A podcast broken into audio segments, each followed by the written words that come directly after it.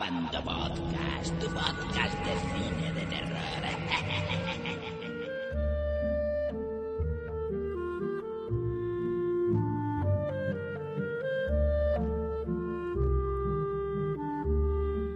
Bienvenidos a Bando Movieros, una semana más a Bando Podcast.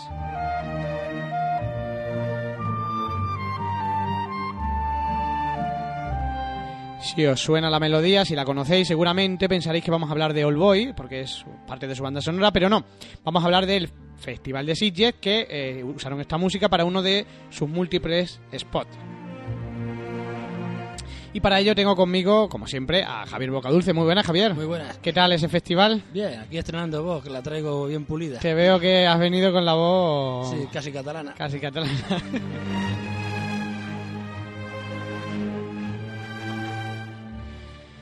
Bueno, hemos estado tan solo seis días, no nos podemos quejar, No. dentro de lo que es el festival. Bueno, no hemos podido, no hemos podido eh, abarcarlo entero, pero bueno, esos seis días los hemos aprovechado bastante bien. Algunos mejores que nosotros, que todavía Sí. habían visto más. Sí. Nosotros no llegamos a abarcar tanto, eh, pero bueno. Lo que vamos a hacer es hablar un poquito de, de todas esas películas, pero antes, bueno, pues recordar que ha sido es la, es la 44 edición de- del festival que se desarrolla en Sitges, eh, cerca de Barcelona, donde se pasan casi 200 películas. Es una auténtica barbaridad. Si no habéis ido nunca, eh, el sitio, digamos, la- eh, está dividido en tres, en tres salas, el Retiro, eh, el Prado y el Auditori, o el Auditorio, que está en el mismo Meliá, en el Hotel Meliá, que está un poquito a las afueras de la ciudad, con un aforo impresionante, mil y pico butacas, eh, bueno, aquello, aquello es una pasada. Y además eh, existe una sala que se llama la Sala Bri- Brigadón, donde se pone todas aquellas películas pues de serie Z, serie B, y además que se pasan la mayoría de, de los cortos. A todo esto, además, se suma pues numerosas ruedas de prensa de, de los famosetes de turnos que pasan por allí, eh, talleres, etcétera. La verdad es que eh, si, si, si hay que ir a la Meca, no me acuerdo ahora qué religión era, No, estoy bloqueado. también te he pillado igual. Bueno, si, si los religiosos tienen que ir a la Meca o a donde tengan que ir, árabes, sí. lo- los abandomovieros algún año tendrán que ir así. Bueno, no, me corrijo. Los abandomovieros tienen que venir a- al, fe- al, al Fantasyfield Festival en Cáceres, que es, es la cuna del terror. Lo que pasa es que estamos un poquito en pañales, estamos naciendo. La cuna. Pero bueno, hay que, hay que ir así. La verdad es que, que si os gusta el cine de terror fantástico, es, es todo. Es una odisea auténtica.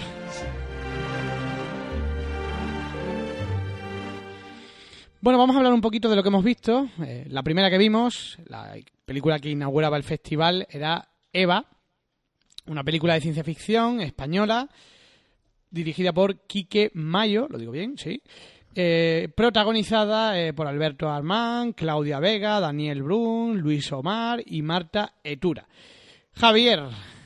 Eva, primera película del festival a las 11 de la noche, después de chuparte 800 kilómetros de coche, que todo hay que decirlo, eh, hicimos una auténtica road movie, eh, además cuatro en el coche, venga, desde Cáceres hasta eh, Sitges, sin parar casi prácticamente. Bueno, ¿qué te pareció Eva? No voy a decir que decepcionante, ni mucho menos. La verdad que hay una inversión ahí bastante grande. Eh, los actores están correctos. Y el problema es que la historia quizás sea un poquitín imprevisible. Casi sabes de un principio, por ciertos detalles, eh, qué personaje va a ser eh, más un robot que una persona. y tal. En otro es muy evidente porque te lo, te lo presentan tal como es. Perdón por la voz que la tengo hecha polvo. Y bueno, la historia mm, no es que dé mucho más de sí. L- A destacar quizás los paisajes, están muy bien conseguidos, están muy bien fotografiados. Y la música no estaba mal, dentro de lo que cabe. Pero vamos, que es quizás una película un poco pretenciosa. Sí, Me eh, parece es una producción que lleva bastante tiempo por ahí rondando, la película de Eva. A mí también, a mí me parece muy buena producción, o sea, la producción Mm. es, eh, eh, está muy bien, los actores están todos geniales Mm. y quizás lo que flojea un poquito es el guion. La verdad es que es pretenciosa, ¿no? Pero bueno, es una apuesta del, del cine patrio, Mm. que, que no está nada mal, Sí. con unos efectos especiales bastante notables. Pero quizás es lo que dices, ¿no? La mayoría de la gente, la decepción quizás es un El poco argumento. el argumento. sí, poco recuerda, recuerda un poquito a inteligencia artificial, se ha comentado Sí. también bastante. Pero bueno, Y- como película de inauguración, Mm, Bueno, no está mal, teniendo en cuenta la paliza que nos habíamos dado para nosotros ¿no? de viaje, no está mal. Para irse a acostar luego, tranquilito, y a esperar al día siguiente a ver qué echaban. Bien, bueno, algunos, algunos creo que se quedaron esa noche sin dormir, se quedaron viendo algunas más. Alguna maratón de esas Sí. nocturnas, pero esa solo para, para madrileños y gente que viajaba más, de más cerquita. Sí. Nosotros ya, ya teníamos bastante. Yo pues, destacar de la película quizás eh, la actuación de, de Luis Omar, ¿no? Sí, el, el, el personaje que hacía Luis Mor, que era un robot. Bueno, es, es un personaje que desde un principio sabes que es un robot, entonces es un estereotipo. Eh, la actuación puede parecer sobreactuada, pero claro, queda, queda minimizado quizás. Si hay algún, hay algún fallo, queda minimizado precisamente porque el personaje ha de ser así. Eh, no es un robot, digamos, eh, al estilo del año 50, que sobrecargado, ¿no? O tiene la una planta muy humana, o sea, una persona normal, pero con cierta, cier- ciertos toques que, que permiten ver que está robotizado, aunque no te lo dijeran, ¿no? O sea, hay ciertos detalles de movimientos, tal. Y bueno, y algo que, cosas que ocurren en- durante el desarrollo de la película tampoco se va a contar todo, ¿no? A mí me, reco- me recordó mucho el papel que hizo Use Lab en Inteligencia Artificial, un poco así, el, el robot un poco graciasete, Sí. con, bueno, con un- un- algunos, algunos puntos muy buenos. Sí, Sí, Sí, busca un poquito el tono de comedia, ¿no? Para relajar un poco. Luego de fondo es lo que es una historia sentimental, romántica, tal. Y bueno, el personaje infantil, la niña sí se nota que sobreactúa. Quizás no sea por fallos propios de, actuación. Mm, quizás sea también haciéndonos mm, eh, que queriendo hacernos considerar que quizás sea ella también un robot, ¿no? Quizás se, se precipita un poco lo que es el argumento ahí se hace ver. No creo que sobreactúe, la verdad que la chavala, porque hay ciertos momentos en que lo hace muy bien. Quizás sea más que nada un detalle de eh, la ambivalencia del personaje, ¿no? No sabes muy bien por dónde te va a conducir. Eh, ¿Ha quedado claro? Clarísimo. Estoy resfriado. Ver.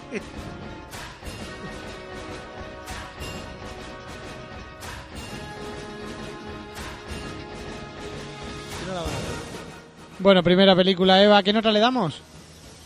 Bueno, por el esfuerzo, por la intención, por los efectos, por los paisajes, un 6. Un 6, yo también le doy un 6. Para mí sería su nota adecuada. Bueno, pasamos a la segunda, la siguiente película, la siguiente película, que es Intruder, es otra producción española dirigida por Juan Carlos Fresnadillo. Javier, Intruders, ¿qué me cuentas de ella? Eh, bueno, es una atmósfera mucho más oscura, es más cercana al, a la película de misterio, de intriga, de terror, de lo oculto, lo desconocido. Eh, hay una mezcla grande entre lo real y lo surrealista. Los decorados están muy bien conseguidos, la atmósfera está muy bien lograda, todo muy oscuro, pero la historia quizás flaquee un poco, es un poquito imprevisible. Ocurre igual que como, como pasa en, en Eva, quizás. Las actuaciones no, están bastante bien, los efectos pues también son, son meritorios. Para mí está bien. Para mí también es, eh, fue una película bastante, bastante curiosa. Me recordó un poco, aunque no tiene absolutamente nada que ver, pero no sé, quizás la atmósfera, o quizás porque es un director español rodando en Estados Unidos, me recordó a la otra hija, que Mm, es eh, sí. eh, protagonizada por Kevin Costner. Eh, Esta está protagonizada por Clee Howe. Eh, para mí flojea el guion también, todo lo que es la atmósfera, los efectos están muy conseguidos, la narrativa es muy buena, los actores están todos geniales, son todos de clase de clase alta, hay actores Sí. españoles, está está Pilar López Ayala que hace, hace un papel notable, eh, pero eh, la historia sí, es, es cierto que la historia es lo más Claro, a, a mitad de película prácticamente sabes cómo, cómo va a concluir, o, o intuyes más, más que nada. Esperas, siempre esperas que haya una, una cierta sorpresa, ¿no? Que te, que te agrade, pero mm, no obstante es una buena película. Sí, yo creo que, que es una película disfrutable en el cine, eh, un poquito por encima de Eva, ¿no? Sí, sí. El personaje, eh, el personaje de, de Clee Howard, bueno, es el protagonista. Eh, bueno, no vamos a develar nada, nada fundamental de la trama. Eh, pero bueno, eh, ya está en los cines además, que se estrenó prácticamente, se preestrenó en Sitges, pero el mismo día por la mañana, por la noche ya estaba en cartelera. ¿Qué nota le damos a, a Intruders? Un seis y medio tirando a siete. Tirando a siete siete. me parecería excesivo quizá. Yo, bueno, yo le daré, le daré el 7 por todo lo que es la producción.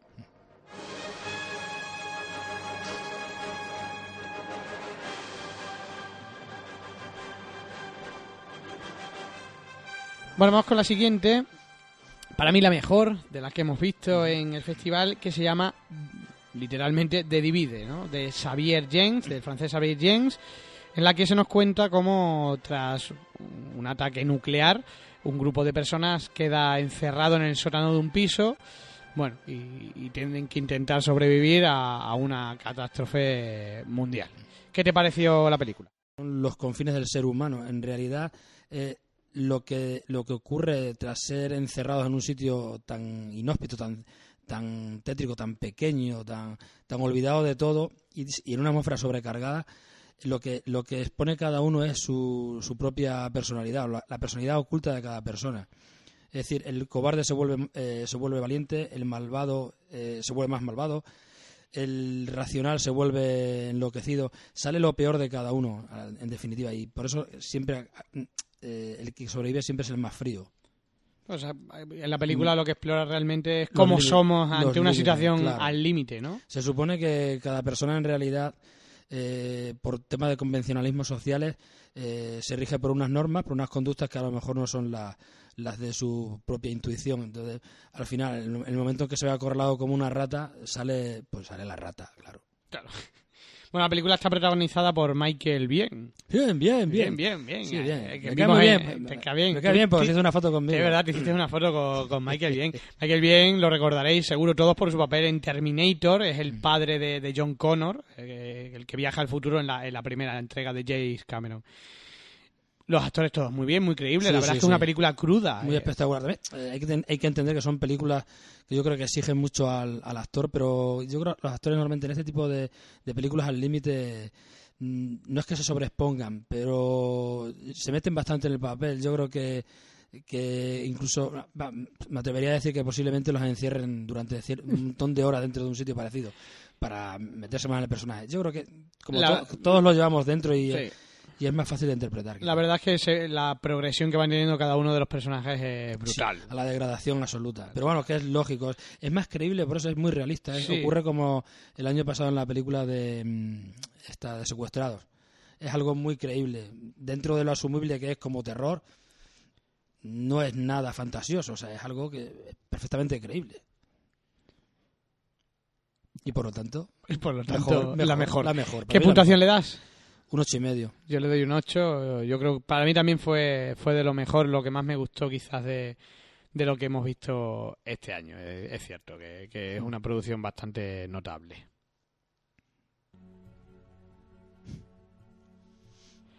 Bueno, pasamos a otra. Ya hemos visto la mejor, qué pena, eh, qué Vale. rápido lo hemos, lo hemos dicho.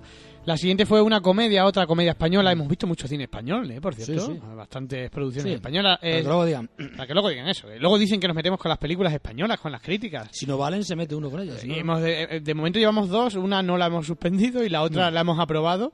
Y vamos a pasar a otra que creo que la debemos aprobar, aunque quizás, eh, aunque sí que toca el género de terror, entre comillas, no la podemos considerar una película de terror. Hablamos de Lobos de Arga. Mm.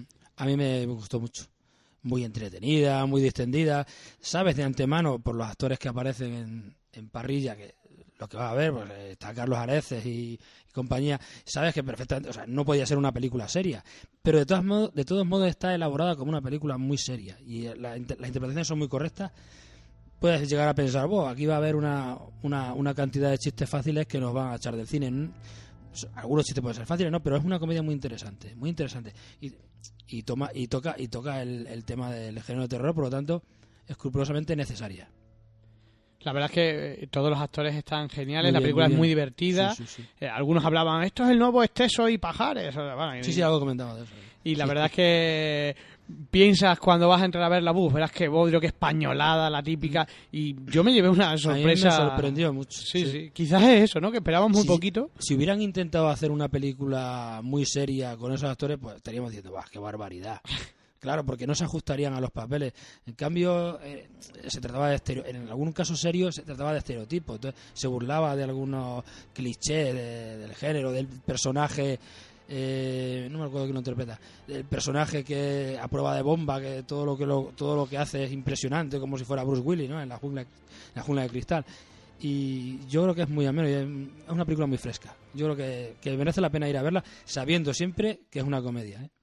Tan fresca como tu voz, que cada vez te estás Buah. quedando sin voz. ¿eh? Sí, estoy quedando, sí, ya digo, estoy hablando catalán. Me estoy transformando. Te estás transformando. Hemos, hemos escuchado muchos Birmingham. Benvingut. Bueno, ¿qué nota le damos a Lobos de Arga? Por cierto, que no hemos hablado del argumento. La película cuenta como un chaval que se dedica, es escritor, es muy joven, va a su pueblo donde lo van a hacer hijo predilecto. Sí. Eh, bueno, y ahí se encuentra con su viejo amigo de infancia, que es Carlos Areces, eh, y que se, meterán, se, meterán, se verán envueltos en un buen lío donde veremos muchos hombres. Mucho lobo. ¿Con qué película la podemos comparar? Del género. Sí. Quizás yo la veo un poco... mm, Ya, Perdónenme, a perdónenme, la de un hombre lobo americano en, eh, en, en Londres. Sí, porque pero tiene po- tintes cómicos. Sí, también, claro. pero, pero un poco más cómica todavía. O sea, no, me la los los- nadie- que nadie espere unos efectos sobresalientes. ¿no? Pero no son Pero necesarios. recuerda, pero recuerda mucho a los efectos de películas de, Sí. de, de ese tipo de hombre lobo de los años eh, 80. así, por eso, por eso a mí me, reco- me recordó. Todo transcurre además en un pueblo perdido Sí. de. Es que parece una parodia de ese tipo Sí, de, de es películas. posible que por ahí vayan los tiros. La verdad es que es sorprendente, ¿eh? O sea, la recomendamos si queréis pasar un buen rato. No es una película de terror. ambientada, en, ambientada en, la- en lo más típico también, tocando los tópicos, que es- son la- la- los bosques gallegos, eh, con sus meigas y sus historias extrañas, sobrenaturales, ¿no? que se prestaba un poco a ello, ¿no? El sitio mejor para, para ubicarlo, quizás. O sea, además luego aparece este actor gallego de, Sí, de Airbag. ¿Cómo se llama este hombre? Ahora no me acuerdo. Mm, Man- Manquilla, Manquilla, me parece que es Manquilla. Manuel, Manuel Manquilla. Manuel Manquilla, Manuel. Manquiña. Sí, siempre espectacular. Que, que ese hombre hace unos papeles serios, es buenísimo. Siempre, me encanta, siempre, me encanta ese actor. Muy, muy bueno. ¿Qué nota le damos a Lobos de Arga? Mm, un siete y medio. Yo le, doy, yo le doy un 7. Por cierto, no me digas lo de los medios, porque precisamente Ah. en el foro alguien ha estado diciendo, ¿por qué no podéis poner las puntuaciones con decimales? Y yo he dicho, hombre, tenéis puntu podéis puntuar del, 1 al- del 0 al 10. Digo yo, si, fuera del 0 a- al 9,50 o al 10, digo, serían 20 posibilidades. Y tú me estás ahora me van a decir, mira, tú- los tuyos sí ponen Bueno, medias y nosotros no podemos. Será porque estuvimos rodeados de medios. no sé. Bueno, pues yo también, yo, yo un 7 a, a- a Lobos de Arga. Bueno, pasamos a otra de las películas más esperadas del festival. Es el regreso a, a la gran pantalla, que por cierto se estrena ya en cine. El regreso a la gran pantalla de Jaume Balagueró tras la saga de Rees. Hablamos, hablamos de Mientras duermes, protagonizada por Luis Tosar. Que, eh, por cierto, la vimos a las ocho y media de la mañana porque no había entradas por la noche. Con lo cual la vimos, la vimos bastante frescos. Bastante frescos. ¿Qué te pareció Mientras duermes? Mm, bien, muy bien. Me gustó. A lo mejor la gente esperaba algo como lo de, Zelda 111, pero mm, aunque pueda ser en algún caso previsible o se pueda esperar otra cosa, pero la actuación de Tosar, como siempre, es soberbia. Y la película está muy bien, yo creo que gracias sobre todo a él. Tosar hace de, de un portero de un edificio. eh, él tiene un problema, eh, no tiene casi sentimientos, es una especie de psicópata, eh, no puede ser feliz, tiene ese problema. que Y en el piso él ve como todo el mundo eh, que sale eh, es feliz, ¿no? Eh, La Sí. gente, él trabaja y observa a la gente. Y él tiene una peculiaridad y es que es muy observador y observa y conoce prácticamente pues todos los secretos de, de cada uno de, de los inquilinos del edificio. Es cierto que hace un papelón, la producción es impresionante, no puede envidiar, ninguna película norteamericana podría envidiar la producción de esta película. Sí que es cierto que mucha gente salía un poquito decepcionada, es Jaume Balagueró, esperábamos sangre, vísceras, y no es una película de ese tipo, es un No. thriller. Es, es- yo creo que eh, ha intentado poner en- eh, al, al espectador en la piel del personaje, pero más en la piel del, del malvado. Intentar a- intentar convertir al malvado en nuestro amigo. Sí, es Pensar cierto. un poco como él en, ese- en esos instantes, quizás para que se crea un conflicto ahí en la, men- la mente de cada uno. Yo creo que por ahí van los tiros. Sí, ¿no? él, él además lo comentó en la rueda de prensa que sí- en la rueda de prensa que dio Jaume Balagueró en el festival en que estuvimos. Eh, él comentó que, que su intención era, normalmente en una película en la que hay una chica y hay alguien que le acosa o lo que sea, siempre la película se pone en el papel del- de, la víctima, ¿no? Eh, Aquí es al revés, es como Dexter, si habéis visto la serie de Dexter, la película es desde su punto de vista, desde el punto de vista de un psicópata.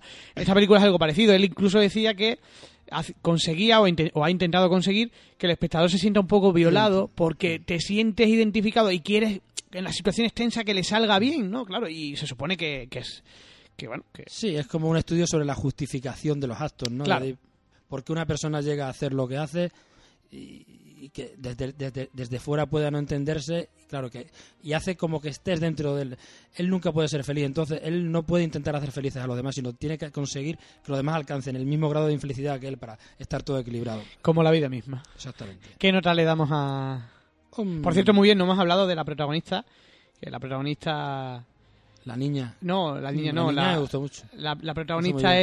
es, es, es su mujer, eh, que acabamos de hablar de ella ahora mismo y no me acuerdo, no me acuerdo cómo se llama. Javi, échame un, Marta. ca- échame un cable. Marta, No, espérate, lo que tarde en salir en Abandon Movie, que lo estamos buscando. es Marta. Marta Tura, Sí. que, su- que además es la, es la pareja de, de Luis Tosar. Eh, muy bien los dos, ¿eh? un Sí, sí, papelón. Tanto él como ella están todos perfectos. eh. Y yo digo, el papel de la niña, que nadie se lo pierda, es muy, a mí me parece muy espectacular. Sí, porque además Muy, muy consigue lo que, lo que quería Balagueró, es que, que, que él, que sientas, será... No, no contamos Nada. nada. Como la podéis ver este fin de semana, os la recomendamos, pero repetimos, no es una película de terror como tal, es más un thriller, bueno, T- Tensión. un poco, Sí, un poco gisco, Sí. Sí. salvando las distancias. Bueno, pasamos a más, más. ¿Qué de películas hemos visto? Pero parece que hemos visto pocas, ¿eh? No irás a hablar de las del Brigadón, ¿no? Eh, Todavía no. Luego, luego porque el mismo día vimos una en el Brigadón. Ahora vamos a hablar de, de- de una alemana que se llama Hell, que no es infierno, es, como dijo su director cuando la presentó, sino es luminosidad, brillo. Es una película que trata de que eh, ha habido una catástrofe natural porque eh, la temperatura ha subido va- varios grados. Me estás poniendo la cara, Javi, como que no la recuerdo. no. La película va de, una, de que tienen que sobrevivir eh, unos, los supervivientes a esta catástrofe natural, que lo que hace es que no pueden estar a la luz del sol porque el sol quema, han subido muchísimos grados y el mundo está pues totalmente en ruinas, tienen que sobrevivir en, en ese mundo. Es una película muy parecida a La Carretera, Ah, prácticamente sí, es el ya, mismo... ya, has caído, Sí, estoy aquí improvisando. Se, me- se me había borrado. Es una película muy, pare- muy parecida a La Carretera. Eh. Es una catástrofe similar. Lo único aquí es que el sol ha subido tanto de temperatura que han muerto todo, prácticamente todos los animales, prácticamente todas las plantas. Conseguir agua es el pan de cada día. Y como siempre, pues sale eh, el lado malo humano ante estas catástrofes, que es que se vuelve, se vuelve pues totalmente destructivo y el sálvame quien pueda. Eh, sin importar a, a quién hay que pisar, ¿no? ¿Qué te pareció, Gel? Me pareció muy pareció una producción, creo que de, de bajo presupuesto. Me recordó un poco a, como has dicho tú, a, A La Carretera, a la carretera. Lo que pasa es que la carretera es más intimista. Esta es más, aquí hay más acción, por supuesto, mu- acción a raudales. Y mm, de fotografía anda muy bien, de ritmo, de movimiento de cámara. mm, La verdad es que es muy destacable. Y, y la historia está, está curiosa, sí. se- yo creo que es una película de, de entre las que vimos allí, yo la pondría entre la segunda y tercera. Sí, cierto. Yo quizás la pondría de detrás de, de David. vi. Sí, sí, sí. Aunque ade- además es muy parecida, viene a contar lo mismo, ¿no? Eh, Sí. situ- eh, Situaciones situaciones, límite, situaciones límite, límites del ser humano cuando pasan este tipo de, de catástrofes. Como hemos dicho, muy parecida a la carretera y a películas de, de ese estilo. A mí también me gustó mucho.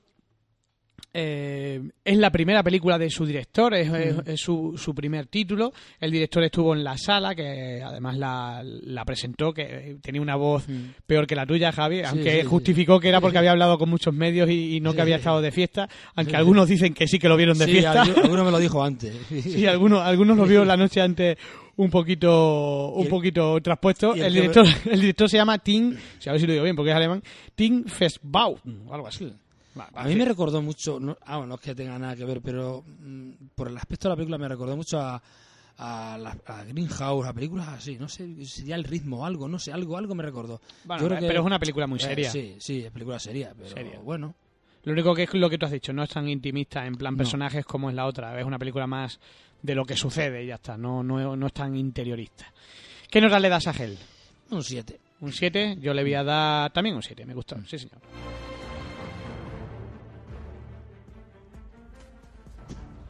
Bueno, vamos, vamos con el Brigadón. El Brigadón, como hemos dicho, es una, eh, una sala eh, que no tiene nada que ver con el resto del festival. Es una sala bastante precaria, pero no precaria porque el festival no tenga dinero para mejorarla. Yo pienso que es porque no le da la gana y porque guarda esa esencia de, de friquismo que se respira en la sala. La sala está es un proyector como el que os encontráis en un bar, en una academia, en cualquier sitio, o incluso el que tenéis en vuestra casa, con unas sillas puestas que no están clavadas ni nada, son sillas ahí puestas. Allí todo el mundo entra y se sienta en el suelo donde puede.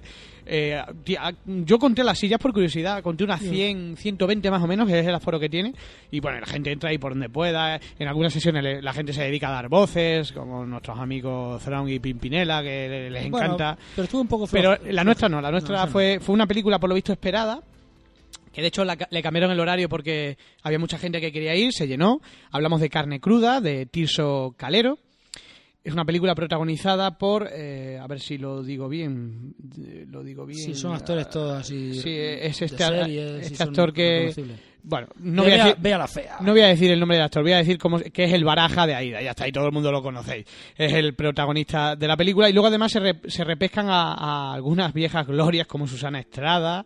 Eh, Máximo Valverde. Máximo Valverde, bueno, eh, ¿qué te pareció Carne Cruda, Javi? Es una película, hay que decirlo, de serie B y de bajo presupuesto. Su director la presentó diciendo que, que era un homenaje a- al cine de los años 80. Yo cuando escuché al, al director explicar en qué consistía su película, inmediatamente pensé que la película era buena, dentro, dentro de sus limitaciones. El hombre se explicó per- bárbaramente, perfectamente. Tenía un control de lo que tenía que decir bárbaro. Y bueno, dentro del poco presupuesto que pueda tener, cuenta una historia que, que está muy bien realizada, con escasos medios, con unos actores muy correctos, que son todos sacados de serie. De, bueno, Son viejas glorias. son algunos viejas glorias, otros no tan viejas No, glorias, otros son- pero otros son muy, reconocibles de series recientes y. y bueno, que se ve que se lo han, incluso se ve que se lo han pasado bien realizando la película. Y la película tiene, tiene ritmo ¿eh? y se puede ver, no es una superproducción de Hollywood, evidentemente, pero no se vende, pero no es una, una patochada, o sea, es una película que se ve bien. Es una película serie B, como hemos dicho. La historia es, pues, el típico grupo de jóvenes, chico, chica, chico, chica, por supuesto, que se van eh, a pasar un, un fin de semana en un campamento. El campamento está totalmente abandonado. eh, quizás es un guiño clarísimo a, a Viernes 13. Pero allí se encuentran con un campamento hippie. eh, que son naturalistas. Eh, uno de esos camperos hippies muerde a uno de los protagonistas y a partir de ahí, eh, pues este protagonista empieza a tener un deseo de comer carne cruda. De ahí el título de la película. Sí, son vampiros caníbales. Sí, una, bueno, es una cosa así. Se agradece la innovación. sí. Además, luego eh, tiene una gracia. La película está dividida en capítulos y cada capítulo es un título de una película Sí, es un ochentera. homenaje a Holocausto clásico, caníbal. Eh, ¿Qué más había? No sé si un hombre lobo. No, una de No. hombre lobo, no me acuerdo ahora cuál era. No me, creo que eran los títulos en inglés, no me he quedado con ellos. Había varios, Bueno, bueno, pero, sí. pero era curioso. Estaban muy bien encajados esos títulos con, con lo que iba desarrollándose. Se nota mucho que es una producción de, de poco dinero, lógicamente, serie B. eh, pero como dijo su director, eh, ha conseguido que se vaya a estrenar en cines, Mm. solo con 16 copias, es decir, va a estar en muy poquitos sitios, Madrid, Barcelona y algunas ciudades más, va a ser difícil verla. Pero bueno, es un producto que si os gusta la serie B y le queréis dar una oportunidad, ya que en este país la serie B no tiene mercado y no se le da oportunidad, porque normalmente decís, esto es una basura, tal. Pero bueno, hay que verlo con ojos de, de serie B. Si la comparáis con pues con Intruder o con la o mientras duermes que acabamos de hablar, pues lógicamente pues no tiene nada que hacer técnicamente ni, ni, ni en nada de la Sí, producción. es una película con chicha, pero bien, bien organizada, bien llevada. ¿eh? Tampoco es un, es un festín de gore, No, tampoco. no, no, tampoco, no. pero bueno. Eh, eh, No eh, se regodea en eso tampoco, no. ¿Qué nota le das a carne cruda? Es que habría que... ¿Comparada con qué? Eh, Teniendo en cuenta el sitio donde la vimos y tal, yo le daría un 6. Un 6, yo también, yo también Sí. creo que coincidimos, ¿eh? coincidimos. Yo también le, le voy a dar a un 6. Vamos con otra que no me gustó nada. Y no me gustó nada y además nos, nos pusisteis o nos pusieron muy a caldo en las noticias cuando se publicó la crítica.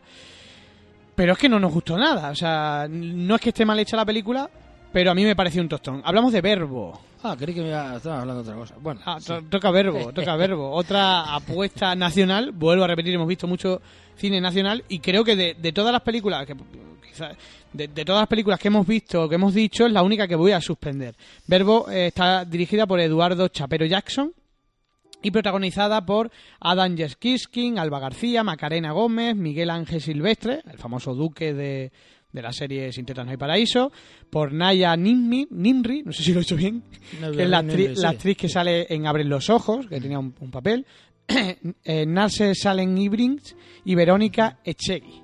Qué la voz- bueno- qué bueno la soy voz yo. ya casi igual que la mía. Es que ya llevamos hablando mucho tiempo. Qué bueno soy yo hablando inglés. No importa. ¿Qué me dices de Verbo, Javi?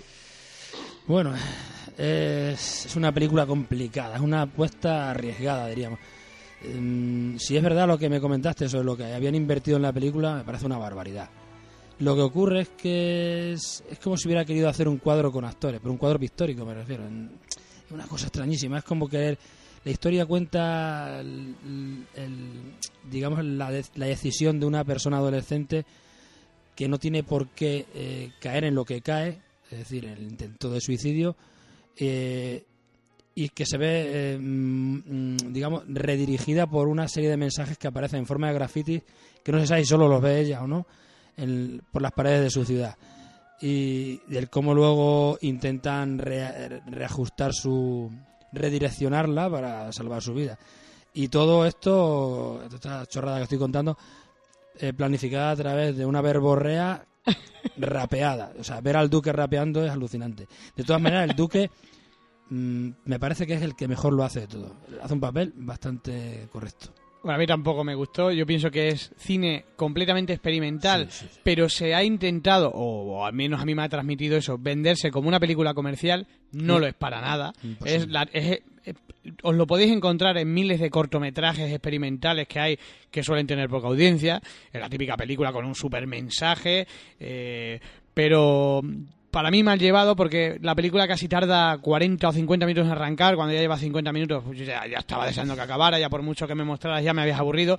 La actriz protagonista la odio. O sea, me, me parece que es un papel que me entran ganas de entrar en la pantalla y abofetearla porque es que. a pánfilas sí. Eh, demasiado pánfila y, y que y no no sé no y luego ya cuando cuando intenta hacer el cambio es es, Es tarde, es sí, tarde, nada, no me gusta absolutamente nada es cierto que el Duque eh, Miguel Ángel Silvestre es lo mejor de la película Sí, Yo creo que a, lo- a los directores españoles no se les puede dar dinero para que películas. Cuanta más pasta tienen, peor el producto. Y, Bueno, hombre, la- también la- si tienen poco... la película fue mucho, 2 pero bueno. millones de euros es dinero tampoco es un Sí, escándalo eh no, para pero- escándalo por cierto que estáis revolucionados en los comentarios lo del Capitán Trueno que se supone que tiene 10 millones de, euros de presupuesto Entonces- nosotros no la hemos visto todavía pero está a punto de convertirse en la peor pe- entrar en el ranking de las 10 peores películas de la historia en Abandon Movies ¿eh? por lo visto es un desastre Más- monumental Más que una que fuimos a ver a Madrid. Sí, sí, sí, sí, sí, por encima, ¿eh? O sea, por lo visto es un auténtico desastre. Nosotros no la hemos visto todavía, no podemos opinar, pero vamos, ni guion, ni efectos, ni nada, que vamos, algunos están, todavía están buscando los 10 millones de euros en Es la pantalla. No sé si será por eso, pero es que se empeñan en convertir las películas en, en rodajes hechos con actores de, de serie que no tienen tablas suficientes para 35 milímetros. Para mí que se basa todo en eso. Ah, y también no solo los actores, Claro, la- que se la están produ- muriendo los grandes también. las producciones. Es que parece, eh, mm, intentamos hacer las películas como los americanos. No, es que se murió López Vázquez. Sí, Sí, hemos ese es el perdido. problema. Hemos perdido a un, a un buen elenco estos, estos Claro. últimos años. Pero bueno, oye, hemos hablado bien de otros actores, ¿eh? Sí, sí, Hemos- sí. Luis- de Tosar, de... Sí, no, sí, sí. Que bueno, que, que hasta ahora, eh, para mí esta es, para mí es la peor película que hemos visto. Que por curioso, debajo, por que- debajo de carne cruda, ¿eh? Es que que yo- carne cruda, al fin y al cabo, siendo lo que es. que parece que el cine español eh, tiene eh, unos cuantos, no hay término medio, eh, o hay unos cuantos muy buenos y unos cuantos muy malos, pero no hay, pero no hay una medianía de actores como eh, ocurría en antaño, que podías encontrar un perfil de actores, pues no mediocres, sino muy, muy, muy correctos en gran cantidad. Y hoy en día parece que hay unos cuantos que están en la gloria y, y hay un montón que, vamos, que están para barrerlos. La verdad es que la película, que entiendo que es donde va más el dinero, lo que son los efectos especiales no están mal, la ambientación Mm. tampoco está mal, pero yo es que ya estaba tan cansado de la película que no, que no, que no, que no. No, era una película para rapear. Para rapear totalmente. De hecho, si la veis, pues... Más, bueno, con el texto de Cervantes, en Sí. su mayor parte. encima, O encima. sea, alucinante. Bueno, ¿qué, le da, ¿qué nota le das? Uf, un 5. Yo le voy a dar un 5 por la producción, porque bueno, para mí un 5 ya es suspenso, ¿eh? lo digo, o sea, todo lo que baje de 6, baja de la media, sería un suspenso, y por la producción, pero floja, floja, floja. Pasamos a otra japonesa, la única japonesa que hemos visto, creo, de- y mira que, que tienen la sección de Casa Asia, donde ponen un montón de películas. Hablamos de Gantz, basado en un manga, eh, una película que ha sido número uno en Japón, que tiene una secuela que también estrenamos, no la hemos perdido. No pasa nada porque la- eh, va a aparecer en DVD. O sea, eh, de hecho, la película se proyectaron en Sitges, digamos, como marketing para su salida a la venta en DVD y Blu-ray. Y la que vimos fue la primera. ¿Qué te pareció, qué te pareció Gan? Bueno, antes, de decir, antes que nada decir que la película trata de, de- de un chico que, que tiene un accidente con un tren y de repente aparece en una habitación donde hay una bola gigante de metal eh, que les da unas armas y los pone a, a pelear. Y una vez que pelean, si consiguen sobrevivir a, a esa pelea, que con- normalmente contra monstruos gigantescos, pues vuelven otra vez a la vida real hasta que la bola les vuelve, les vuelve a llamar. Muy japonés. Sí, prácticamente lo has contado todo. No, no, No, hombre, no, no, eh, no, me eh, refiero, Lo que no. acabo de contar para que nadie diga más de Me la refiero. película son los 10 primeros minutos de película. Exacto, a eso ¿eh? me refiero, que, que luego es repetir una y otra vez el mismo disparate. Eh, comienza muy bien, los efectos especiales son muy buenos, Un diez, un diez. sobre todo el, ya no los efectos sino su uso, ¿no? Es muy un uso muy japonés. Pues trata de eso, parece una transmigración de las almas a un mundo en el que a través de una serie de pruebas eh, eh, les da, en un mundo a través de una serie de pruebas le, dan la oportunidad de si consiguen muchos puntos regresar a la vida o bien hacer que regrese a la vida a alguno de sus compañeros un poco fricada y tal igual, con trajecitos estos ajustados de color negro y, y caras extrañadas de, de japoneses por todos lados. Eh, y en las pruebas pues os podéis imaginar con quienes se enfrentan, o sea, hombres esponja como quien dice, cosas rarísimas, eh, muy extravagantes. El problema está en que el individuo, el individuo que mm, continuará en la segunda parte, se supone, tiene que conseguir una cantidad de puntos enorme y durante toda la, toda esta película pues consigue una mínima, cante- una mínima cantidad y sospechamos que necesitará por lo menos tres o cuatro partes más. Yo la única que pega que le pongo a la película es que es muy larga. Y tiene esas pausas japonesas famosas, que sentimentalistas, que, que te desconectan un poco. Pero si no, la película es una película muy entretenida, con muy buenos efectos especiales, que no abusa de ellos, No. que es lo bueno, que es lo que suelen hacer los japoneses, que digamos que son efectos especiales, pero súper en el sitio adecuado, ya está. No, no abusamos de ello. No es un- como, por ejemplo, Sucker Punch, que es una barbaridad de efectos especiales. No, no, aquí lo, lo justo es necesario, pero bien empleado. Y la verdad es que la película es vuelve- resultona si no fuera tan larga. Se Yo creo vuelve, que ano- son- se vuelve anodina a partir de los 40 primeros minutos. se vuelve pesada, sí. Yo, una, una y otra vez lo mismo, lo mismo. No hay alteración, no hay variaciones, que es lo que espera uno. No sé, te queda- Luego ya, al saber que además eh, existe una segunda parte, se comprende que quede todo como en el aire, claro. Claro. Bueno, pues nada, yo la recomiendo, porque por una película para ver en DVD, pues sí, es muy interesante. Ya sabéis que sale a la venta ahora en octubre, la segunda parte saldrá eh, en noviembre. ¿Qué nota le das? Mm, un 6 a la espera de saber qué nos ofrecerá en la segunda parte. Yo le doy un 7.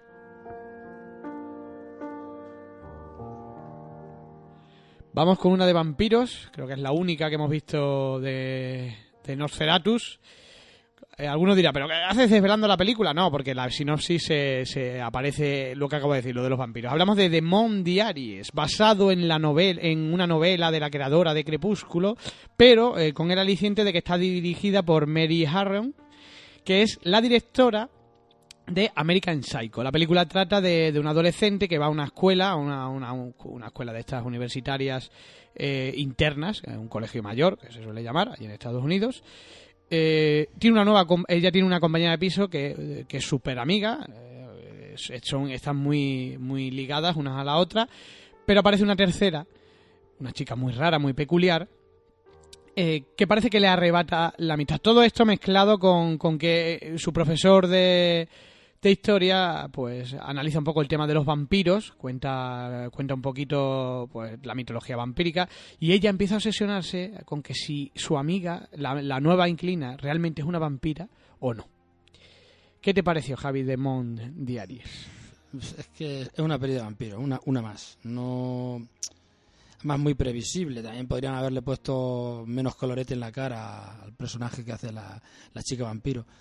Mm, y bueno, la verdad que la cara está bien. La, el personaje está bien conseguido porque la, la cara que tiene la, la chavala es para dar miedo.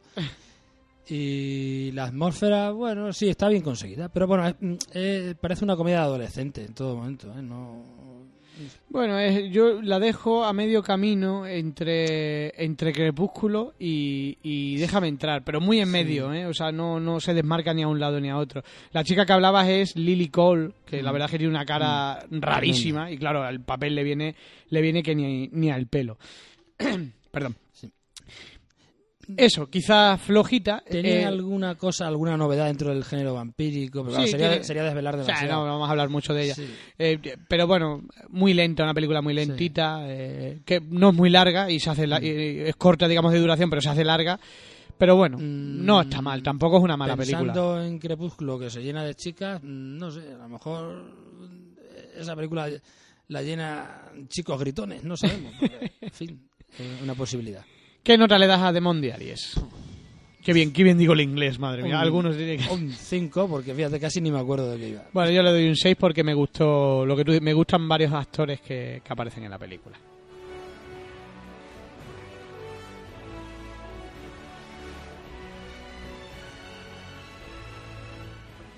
Bueno, más, más cine. Javi, ya nos queda poco.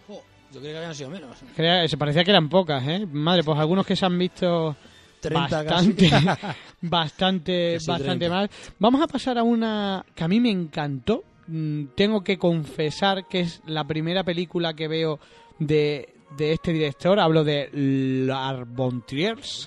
Hablamos de Melancolía, eh, que se, se ha preestrenado allí. Es una película que habla sobre eh, que- que aparece un planeta que se llama Melancolía que está a punto de, de estrellarse contra la Tierra y lo que muestra es cómo se comportan cada uno de, de los personajes que hay en la película. Impresionante banda sonora, impresionante puesta en escena, impresionantes actores, pero eso sí, es una película de, del Árbol Trier, es una película de cine de autor y es una película lenta y que pasa las dos horas de duración. Sí, va a ser una película que no le va a gustar a mucha gente, pero a otra, a otra mucha gente le va, le va a fascinar. Sí, eh, Sigue, sigue. Ah, no te iba a decir que a los Ah. fans de, de- a los fans del director seguro que le encanta. Que yo creo que el título no- eh, el título de melancolía no está mal puesto y en el sentido de que el planeta se llama exactamente igual que la enfermedad que, que patrocina, es decir, que posee que posee a la, a la protagonista principal, que es Kirsten Dunst. Que, ¿Cómo, que cómo lo- has dicho? Es que- Uy, tú- sé. entonces tú no tienes mejor inglés que yo. No, ¿eh? es que tengo Estaba la- yo asustado. Tengo la nariz tapada. No, yo no, yo no hice inglés. Bueno, la cuestión es que a mí los actores están soberbios, hay muchos actores ingleses ahí de, de, de renombre. Y yo creo que mm, lo que enfoca la, la película, bueno, aparte que es un- es una película de autor, ¿no?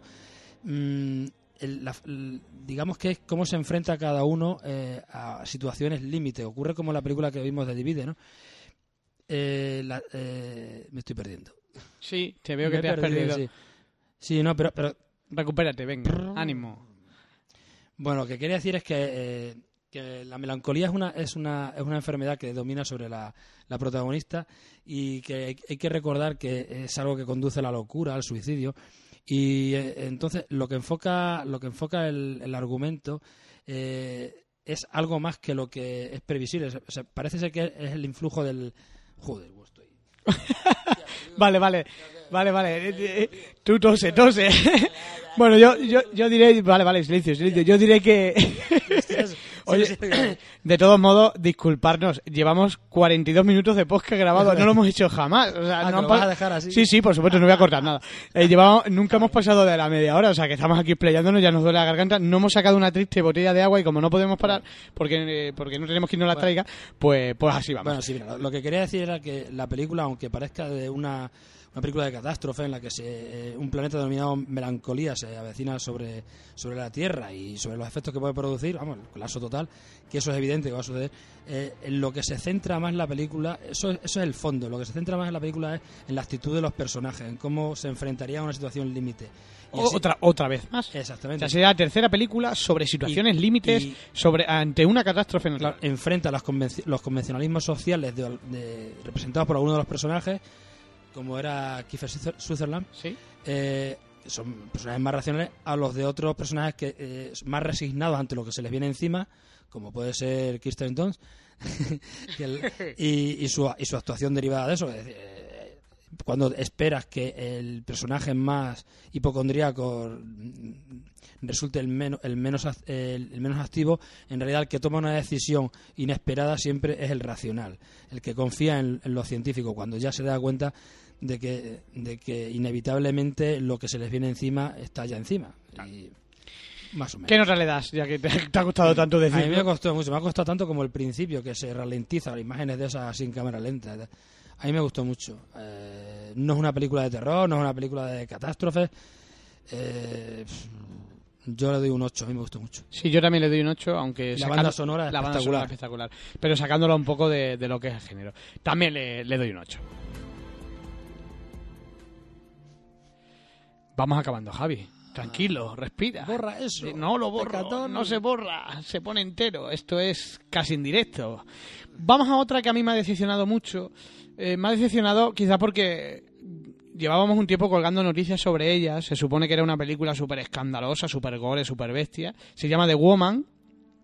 Y me ha decepcionado mucho porque me encontré con una película eh, que tarda mucho en arrancar, que tiene un final muy chulo, pero que, que tarda, vamos, un final, me refiero a, a la parte final de la película, está muy bien, pero claro, si llevas una hora esperando a que la película arranque, pues, bueno, pasa lo de siempre, ¿no? Además, eh, repito, parecía que una película que en principio de- eh, se vendía como algo muy polémico y para nada, o sea, es una película para mí muy de montón. The Woman trata de, de un hombre que encuentra a una mujer salvaje en el bosque, que es como un animal, o sea, eh, la captura, se la lleva a su sótano para, digamos, intentar domesticarla. ¿Qué te parece The Woman? ¿Te pasó como a mí? Es como una comedia bárbara, ¿no? sé. Yo creo que si hay algo polémico quizás sea por algo que comentamos incluso a la salida del cine, eh, cómo trataba el personaje paterno dentro de la casa a, a su mujer. Pues, De hecho, allí hasta lo aplaudieron. En fin, me- me salió, me salió un poco de ojo eso. ¿no? Quizás sea eso.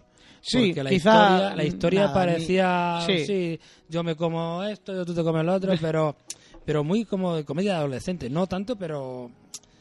el- eso sí, el, el personaje del padre a mí me gustó mucho, lo hizo muy bien. Muy bien. Ujú. Es un poco... Tiene, al, Psicópata, fi- al sí. final... Psicópata tranquilo de esto.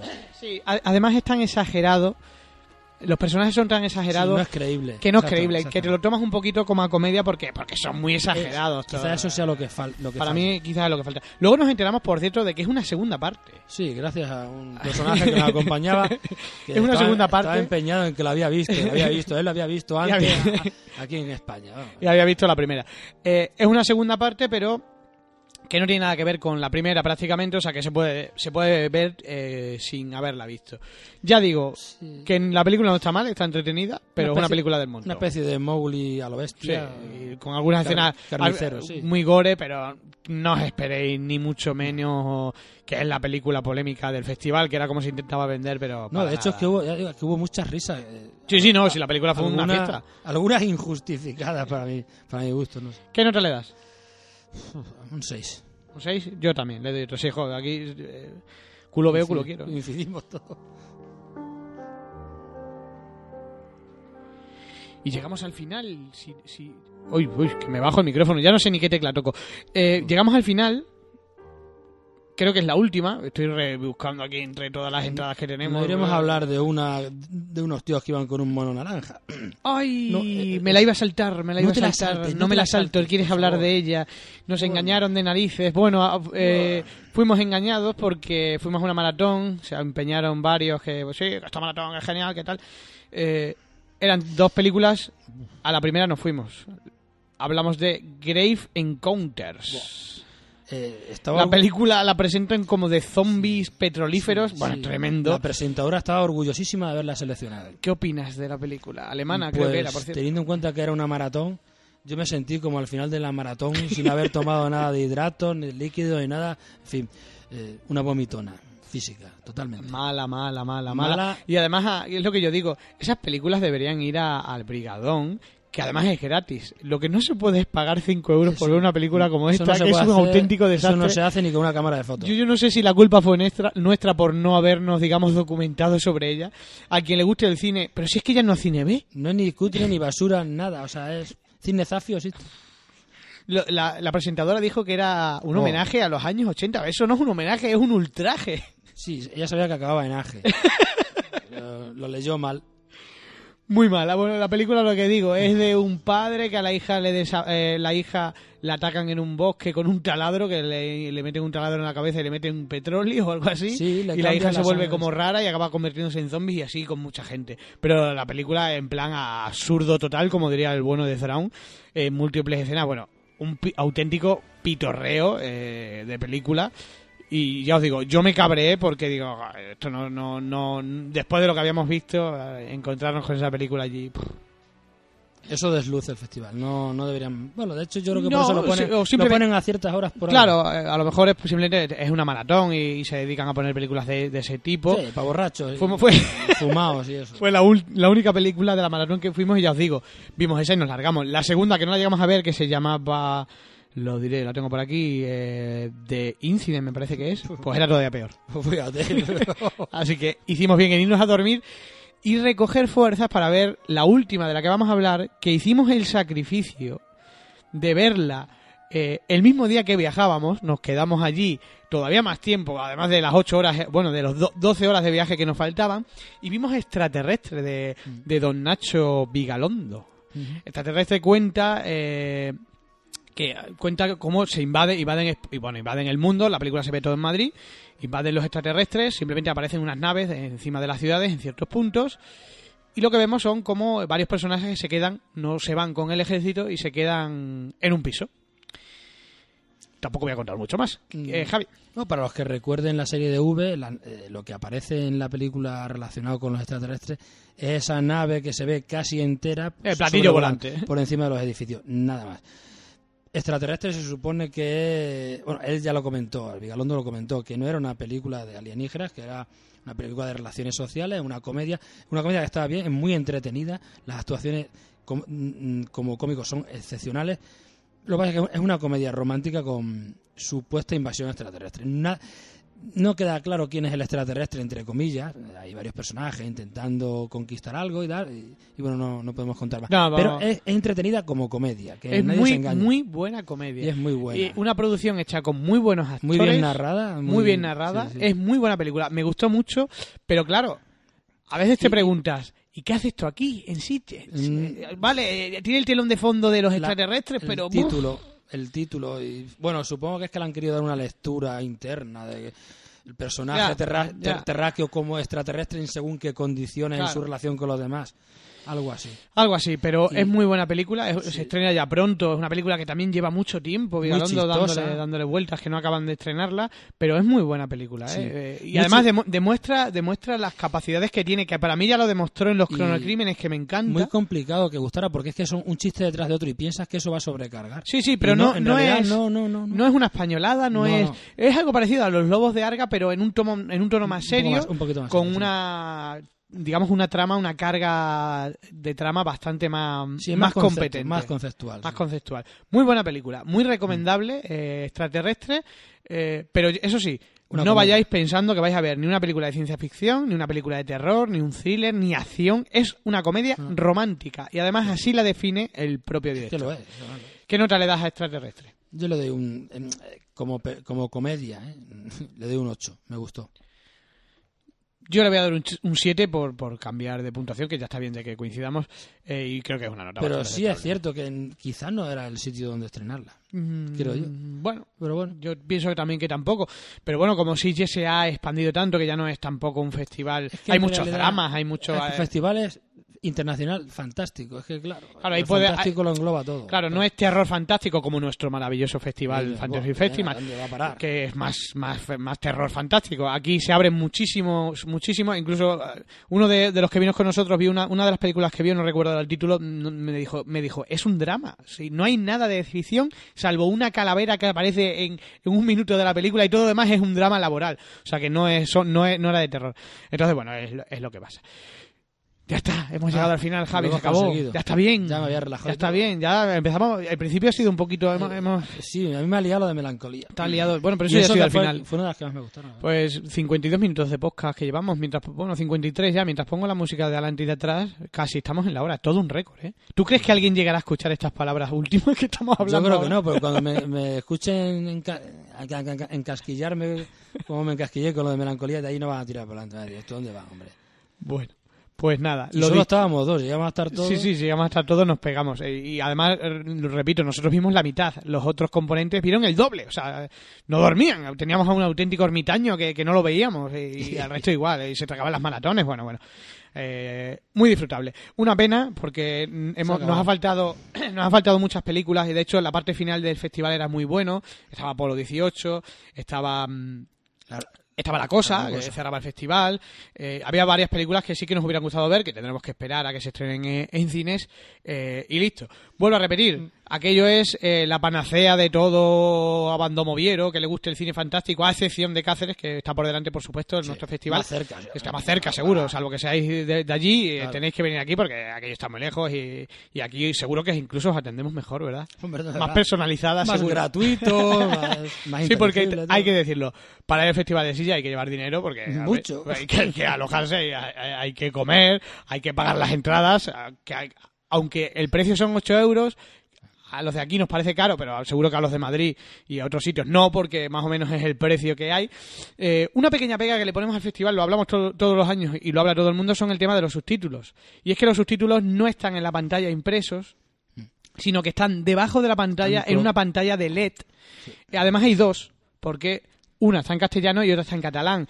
Claro, eh, el problema de- muy diminutos. más pequeño de lo normal, más bajo de lo normal y encima en el auditorio tenemos el problema de las cabezas, que a veces hay que La hay gente que tiene jugar a- cabezas increíbles. hay que jugar, hay que mm, buscar el hueco y, y es incómodo. Eh, eso no lo encontráis en Sí, Cáceres. Aquí lo ponemos en perfecto Tengo el español. cuello como Nadal ya. doblada. Bueno, también hay que decirlo, son películas que, que se preestrenan, que no están dobladas, son Claro. todo estrenos, que es la- la- eh, lo bueno de la, la riqueza, digamos, de, de Sitges. Eh, y por eso quizás elegimos tanto cine español, para evitarnos el problema de los subtítulos, y casi todo lo que veíamos, bueno, yo creo que más de la mitad de las películas, o la mitad por lo menos, han sido españolas. Javier, muchas gracias por Nada, el hombre. esfuerzo. Ya hemos llegado a la hora, que era por eso metido este rollo final, para, para decir, oye, tenemos un Por podcast de una completar, hora. por sí, por completar. completar. Y nada más. Muchas gracias a vosotros por escucharnos. Eh, seguiremos hablando de los estrenos de la semana. eh, como, como quincenalmente o como nos dé la gana, porque como ya sabéis que nos escucháis poquitos, de momento ya creceremos, pues ahí queda. Lo dicho, gracias Javier, gracias a Nada. todos por escucharnos y seguimos leyéndonos en Abandon Movie. Muchas gracias.